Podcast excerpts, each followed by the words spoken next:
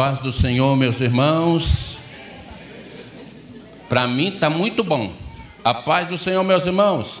Amém. Quem está vivo, dá um glória a Deus aí. Amém. Amém. Que você dá na terra, o Senhor responde do céu para você. Amém. Irmãos, é, vamos abrir nossas Bíblias em Lucas, capítulo 10, versículo 38. Eu tenho que compartilhar algumas experiências com os irmãos, né?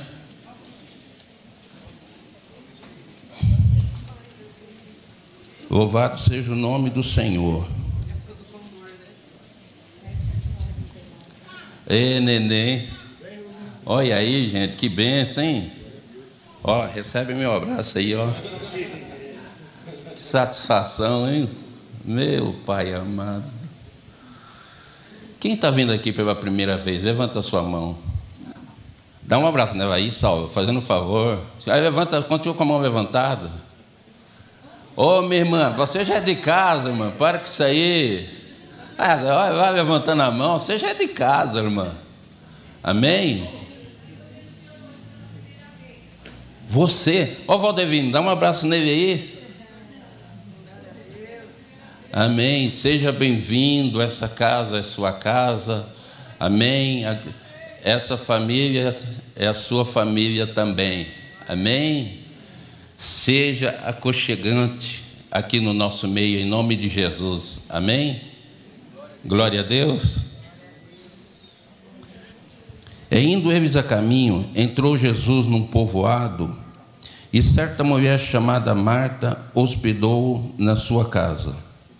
E tinha ela uma irmã chamada Maria, e estava assentada aos pés do Senhor e ouvia os mandamentos.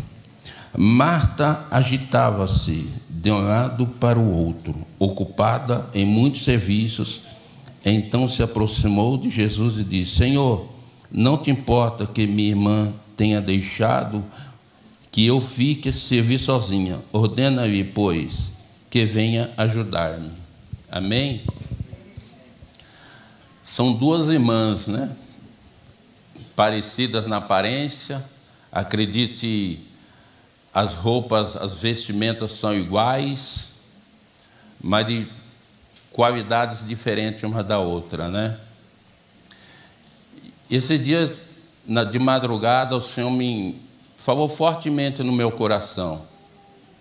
E eu vi o irmão pregar aqui no congresso, ele falou sobre dois, né? Dois olhos, dois pés, duas mãos. Vendo as duas, Lucas, parecia que é tudo normal. Sabe o que o Espírito Santo nos levou, irmãos? Que as pessoas hoje estão tão afadigadas, tão preocupadas, às vezes eu fico ali no tabernáculo orando, eu vejo a pessoa entrar no tabernáculo, ela dobra o joelho, fica três segundos e vai embora. Ela não consegue ter um tempo maior de oração. Ela fica fadigada, ela não consegue. Ela não consegue orar, fica ao segundos, não é nem minutos, segundos. Dobra o joelho, pouco levanta e já vai embora.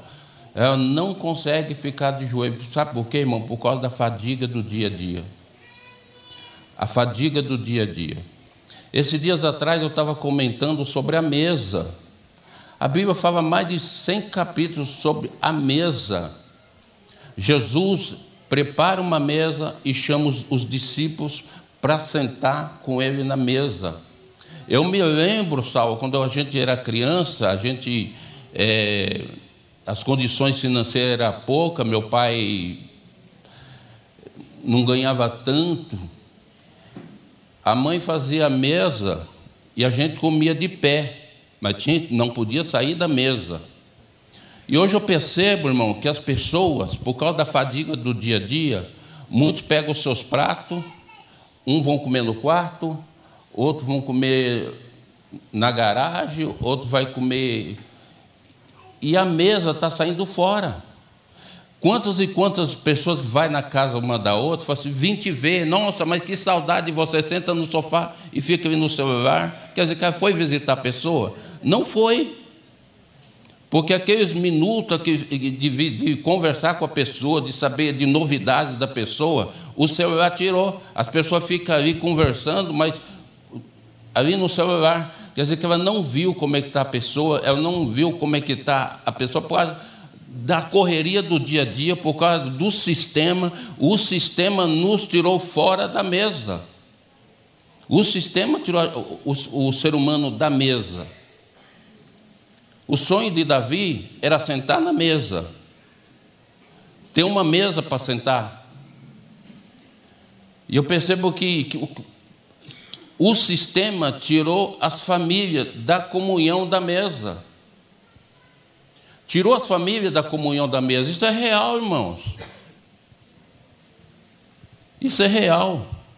Eu peguei no pé uma vez do Xande, eu falei, Xande, tem que mudar isso, não pode. Nós fomos fazer uma visita e o Xande estava apressado. Falei, Xande, vamos conversar mais com esse rapaz, vamos conversar com esse rapaz. Eu vi que ele estava fadigado com o Xande, vamos esperar, vamos conversar um pouquinho mais com esse rapaz. E a gente saiu e não demorou muito, aquele rapaz se matou. Aí foi, está vendo, Xande? O que, que faz a fadiga? O que faz a fadiga do dia a dia? Eu me lembro quando eu cheguei em Brodowski, fui conversar com o pastor Jefferson, não sei que ele lembra disso, mas aquilo que o pastor Jefferson falou para mim foi tão fundamental para a minha vida. Irmãos, eu quando eu estava em São Paulo, irmão, eu pensava que eu servia a Deus. Eu pensava que eu servia a Deus. Fazia visita nas favelas, fazia visitas em tudo quanto é lugar. Fazia visita no, nas pirimbocas lá de São Paulo, aquela correria constante, depois ia para o culto, depois, é, é, depois ia para o culto de oração, depois ia fazer visita de novo, e aquela correria, eu percebi que eu estava ficando doente, fisicamente. Eu estava ficando doente fisicamente. Aí depois colocaram uma congregação para a gente tomar conta. Um problema muito sério. É, pessoas nos ameaçando de morte, outro me chamou para fora, me, me, quis me enforcar, outro falou que ia me matar, outros falaram que, que ia chamar o aqui e agora, porque eu não ia com a minha cara, papapá, fazer uma. Eu me afadiguei tanto com aquilo que eu estava perdendo a visão de Jesus na minha vida. E que a gente não tomar, que a gente não tomar é, consciência das coisas, a gente vai perdendo o lugar da mesa. A gente vai perdendo a mesa como a base da família, porque o nosso dia a dia hoje é correria. É correria. Pessoas aqui, irmãos, é, nada contra, irmão, eu quero que vocês me interpretem bem. Acaba o culto, as pessoas ficam tudo afadigadas para ir embora. Para fazer o que em casa? Não é bom ficar aqui um tempo, abraçar os irmãos, conversar com os irmãos, ter comunhão. Aí chega em casa, liga a TV e fica ali, ó.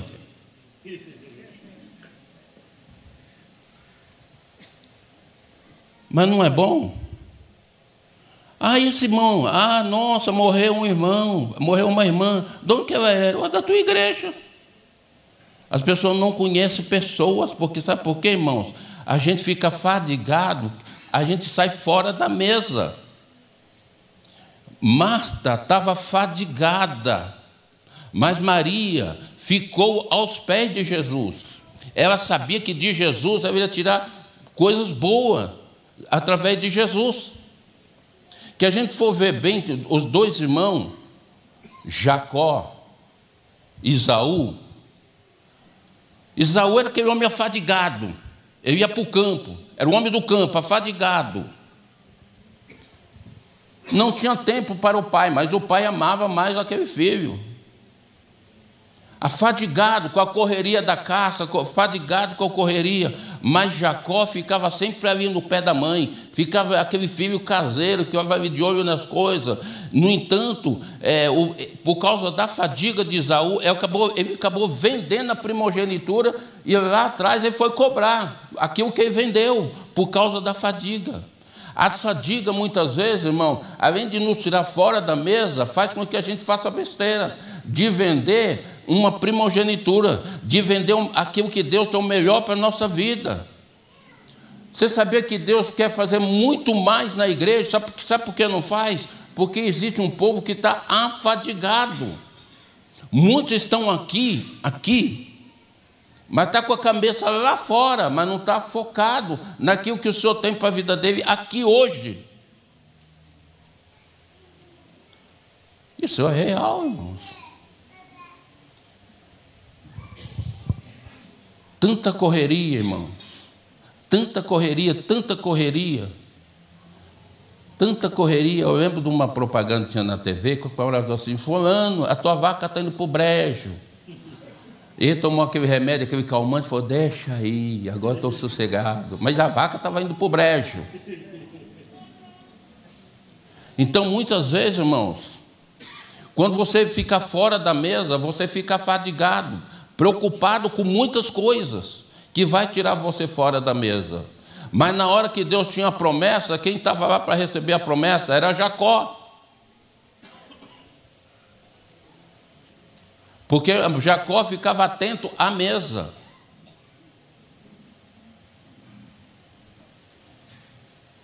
E a vassoura muitas vezes tira muitos da presença de Deus.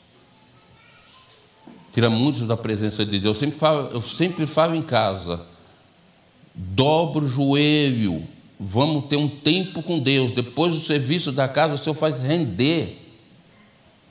Tem pessoas que ficam afadigadas com a casa, afadigado, não tem tempo para orar, já acordou de manhã, já vai limpar os vidros, já acordou de manhã, já vai varrer o chão, mas não dá as primícias de oração a Deus, não dá aquelas primícias da leitura da palavra em primeiro lugar a Deus, já vai correr para fazer as coisas, às vezes nem ora. Às vezes nem ora, porque fica afadigado com o dia a dia. Sabe o que é isso, irmão? É coisa fora do lugar dentro de nós. Jesus, ele coloca o trono dele no centro do nosso coração, mas as fadigas do dia a dia vai tirando Jesus do centro do nosso coração e vai colocando as fadigas do dia a dia, vai colocando os teus negócios em primeiro lugar, vai colocando aqui você tem que fazer a tua empresa em primeiro lugar, e você aos poucos vai tirando Jesus do centro do teu coração, e você vai ficar uma pessoa fadigada, sem tempo. Sem tempo para as coisas. Eu apanhei muito, mas eu graças a Deus que agora estou ficando velho, estou aprendendo. A gente vai aprendendo as coisas. A gente vai aprendendo, irmão, que saber priorizar a mesa. Maria, naquele exato momento, priorizou a mesa ao lado de Jesus. Ela priorizou a mesa.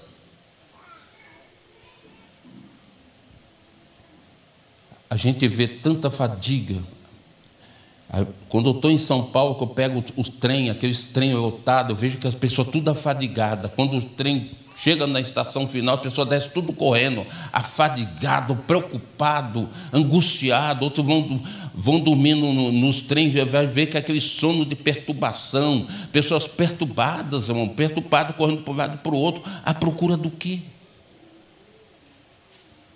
À procura do quê? À procura do quê?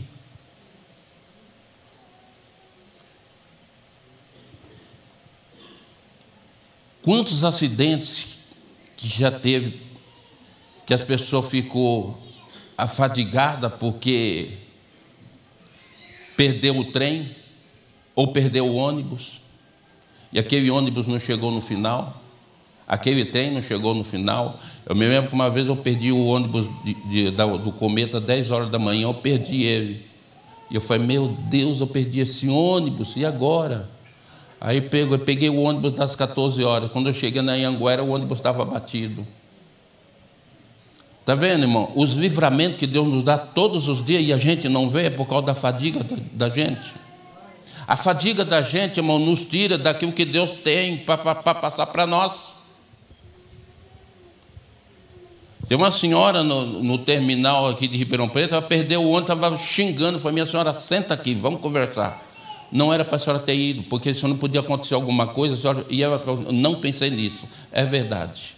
Nós estávamos no aeroporto de Campinas, o nosso voo estava marcado para 10 horas da noite. Aí fomos para a aeronave. Aí mandaram todo mundo sair. E o povo xingando. E o povo xingando. Eu falei, Marvene, Deus está guardando a gente. Vamos ficar tranquilos, vamos ficar em paz. Aí o Espírito Santo me revelou: esse avião não ia chegar. Esse avião não ia chegar. Eu estou dando livramento por causa de vocês. Nós temos que ficar atento, irmão. Quando você está na mesa, irmão, essas fadigas, essas fadigas, essas fadigas, ela não vai acontecer. Deus vai te dar discernimento das coisas. Muitas vezes acontece uma tragédia, irmão, na nossa vida, na nossa casa, na nossa família. Não é que Deus deixou de te amar. Aquela tragédia vai transformar em bênção lá na frente. Mas você tem que entender hoje o propósito que Deus quer para aquela tragédia. Onde Deus vai trabalhar naquela tragédia na tua vida. Quem está fadigado não enxerga os planos de Deus através daquela tragédia. A tragédia da cruz veio trazer para nós salvação. O sacrifício de Jesus veio trazer avivamento, veio trazer salvação para a igreja, mas teve que acontecer uma morte. Perdi uma irmã com 22 anos de idade, atropelada em São Paulo, eu, a gente ficou sem saber o que fazer mas eu fiquei, o Espírito Santo me revelou: eu tenho algo para fazer na tua família através dela. E através depois dessa morte dessa minha irmã, os meus parentes, todos eles, a maioria hoje, eles servem a Deus, mas precisou acontecer uma tragédia. E muitas vezes, irmão, Deus prefere tirar os deles para nos levantar. E a gente tem que entender os propósitos de Deus. Nem tudo acabou, irmão, tudo está começando. Se você está na mesa, você vai entender os propósitos que Deus tem para a tua vida. Deus vai, você vai entender os propósitos de Deus. E nós precisamos entender isso, irmãos. E ora, irmãos, de a igreja entender que há um avivamento muito forte chegando em Brodowski. Em Brodowski, você pode. Brodowski, o que, que é Brodowski? Brodowski é uma cidade de Deus. Mas para isso acontecer, irmãos, Brodowski está acontecendo coisas estranhas.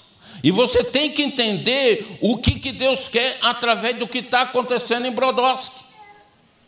Você tem que começar a entender. O avivamento, irmão, da rua Azusa veio de onde? De negros que eram desprezados, que tinham que fazer os cultos, irmãos, ali em, em porão. Eles dobravam o joelho e começavam a orar em meio de perseguições, em meio de lutas, em, em porões, buscando a Deus, adorando a Deus, não se importando com quem o perseguiam, mas eles adoravam a Deus, e o avivamento veio de homens que eram perseguidos que mudaram uma história do, do, do mundo, aquele, aquele grupo de homens e mulheres mudaram a história do mundo inteiro. Houve um avivamento para o mundo, a qual o Brasil foi alcançado. Esse avivamento, irmão, pode surgir aqui em Brodowski, como pode surgir na penitenciária, como pode surgir em lugares mais remotos, onde você não dá nada, porque os avivamentos vêm de onde você não espera, onde há um povo aquebrantado, onde há um povo perseguido, mas que estão na mesa pronto e ouvindo a voz do Senhor. Quem está ouvindo a voz do Senhor, irmão, não tem tempo para nada. Quem está ouvindo o Senhor não tem tempo de se afadigar, mas os teus pés estão dobrados os seus joelhos dobrados na presença de Deus. Irmãos, o que, que a Bíblia fala em Lucas 7, versículo 36? Um certo homem, um certo fariseu chamou Jesus para jantar na casa dele. Jesus entrou na casa, ninguém percebeu, ninguém deu bola para Jesus, ninguém viu que percebeu que Jesus estava na casa, simplesmente Jesus chegou, entrou, sentou ali e ninguém percebeu. Mas uma mulher, uma pecadora, uma mulher pecadora, uma mulher que era rejeitada por tudo e por todos, ela entrou dentro da casa com aquele vaso, ela quebra o vaso, ela chora, ela chora, ela lava os pés de Jesus, ela se prontifica, ela estava preocupada com Jesus e os doutor, os, os que diz o santarrão, estão ali apontando. Então me apontando, essa mulher é pecadora, com quem que Jesus está conversando? Olha, que Jesus descoberto que essa mulher é uma pecadora. A tendência de quem não está na mesa é criticar. A tendência de quem não está na mesa é seguir religião. Religião não leva a nada. Religião é coisa que sai da terra. Mas o Evangelho, aquele que desce do céu para a nossa vida e vem para mudar a nossa história, vem para mudar a nossa vida. O Evangelho é mudança, mudança de mente, ele é transformação. E aquela mulher entendeu o propósito de Jesus na mesa. Ela viu que Jesus estava na mesa e ela foi para a mesa. É na mesa lugar de comunhão, a mesa lugar de santidade, a mesa lugar de sentir a presença de Deus.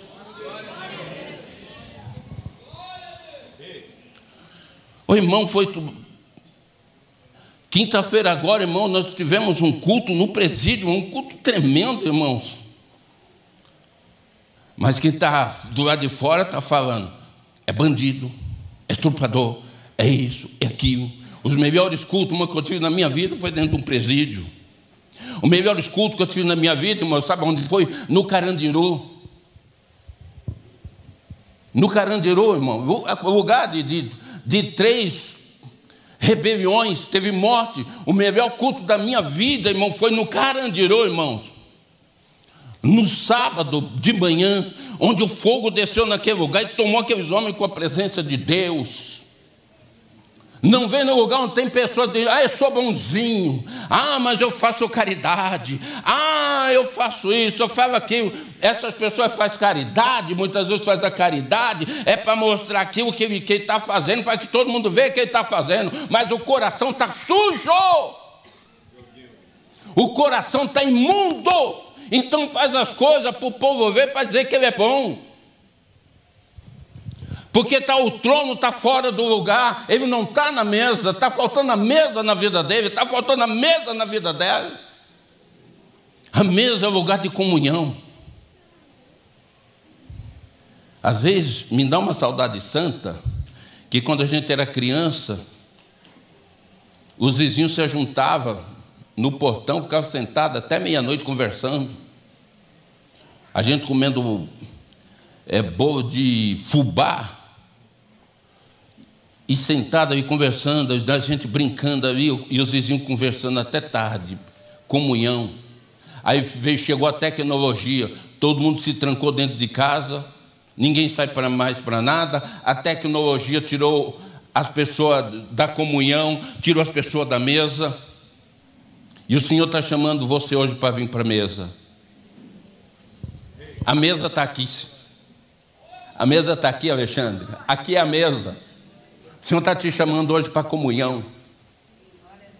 Marta, Marta, está fadigado com tanta coisa. Maria escolheu a melhor parte que não lhe será tirada. Escolha a mesa, irmão. Está na mesa melhor. No dia de Pentecostes, pensa que que os que foram para aquele lugar, muitos deles voltaram, porque estavam afadigados, voltaram, mas os que ficaram na casa, eles receberam do Espírito Santo. O Senhor está chamando você para voltar para a mesa. O Senhor está te chamando para voltar para a mesa hoje. Está chamando a igreja para voltar para a mesa. O Senhor está chamando a igreja para se arrepender. Quando eu falo igreja, vocês pensam que aqui não, a igreja que eu falo é no geral, irmãos. O Senhor está chamando a igreja para se arrepender. O Senhor está chamando a igreja para voltar para a mesa. Ele quer ceiar com você na mesa. Ele quer falar com você na mesa. Ele quer mudar a tua história hoje. Ele quer mudar a história da igreja. Irmão, o Senhor, ele, ele, ele geme, irmãos.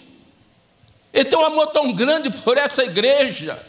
Foi por ela que ele se deu na cruz, salvo.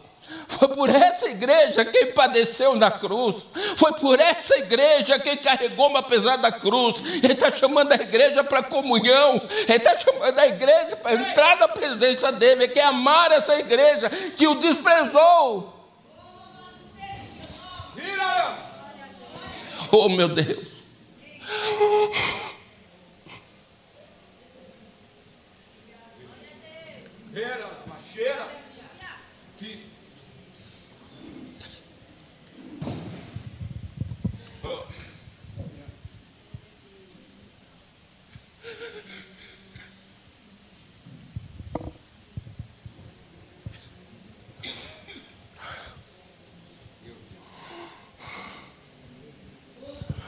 O Senhor está mandando a igreja se arrepender.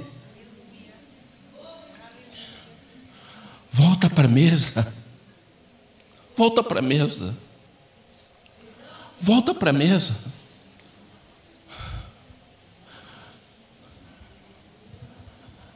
Quem que você vê do teu lado aí? É só um irmão? Ele faz muito mais, é muito mais do que isso.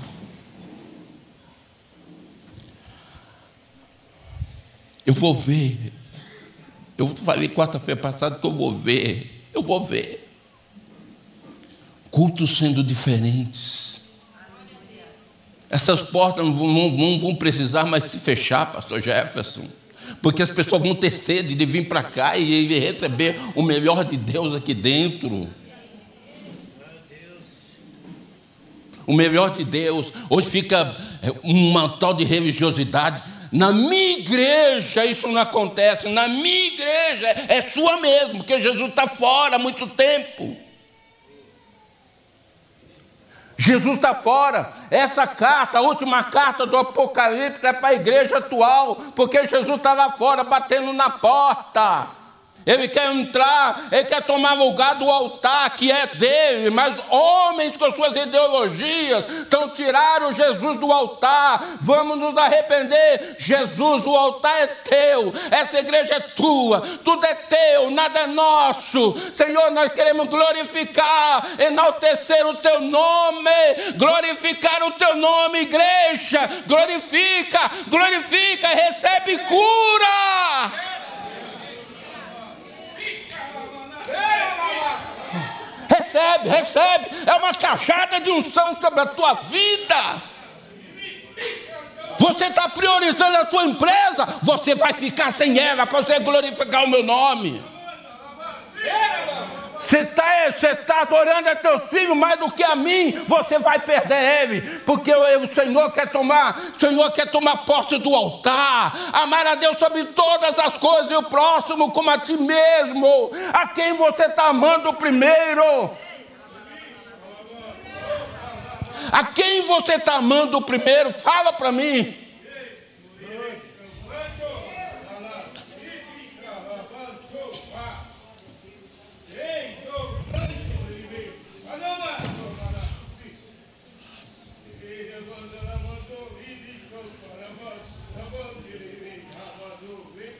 Mandar um abraço no irmão que está do outro lado. Fala assim, meu irmão, nós somos igreja. Nós estamos, nós estamos voltando para a mesa.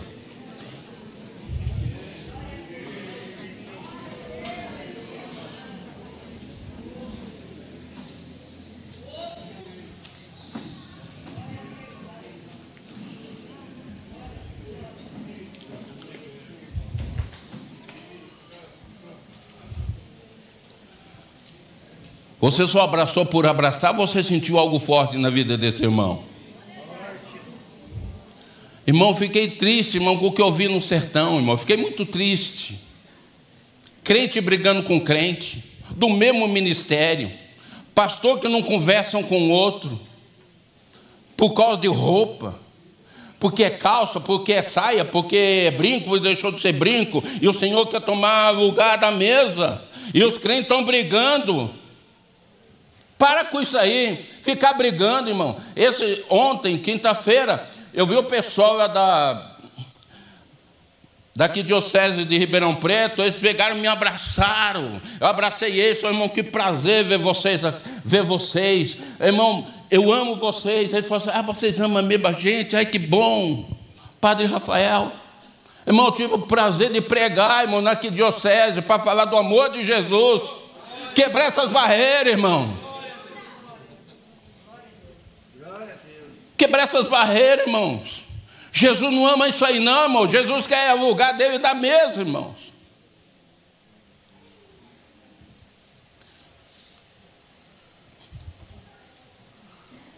Marta, Marta. Joga a vassoura para lá, Marta. Vem para a mesa. Deixa essa poeira para lá, Marta. Vem para a mesa.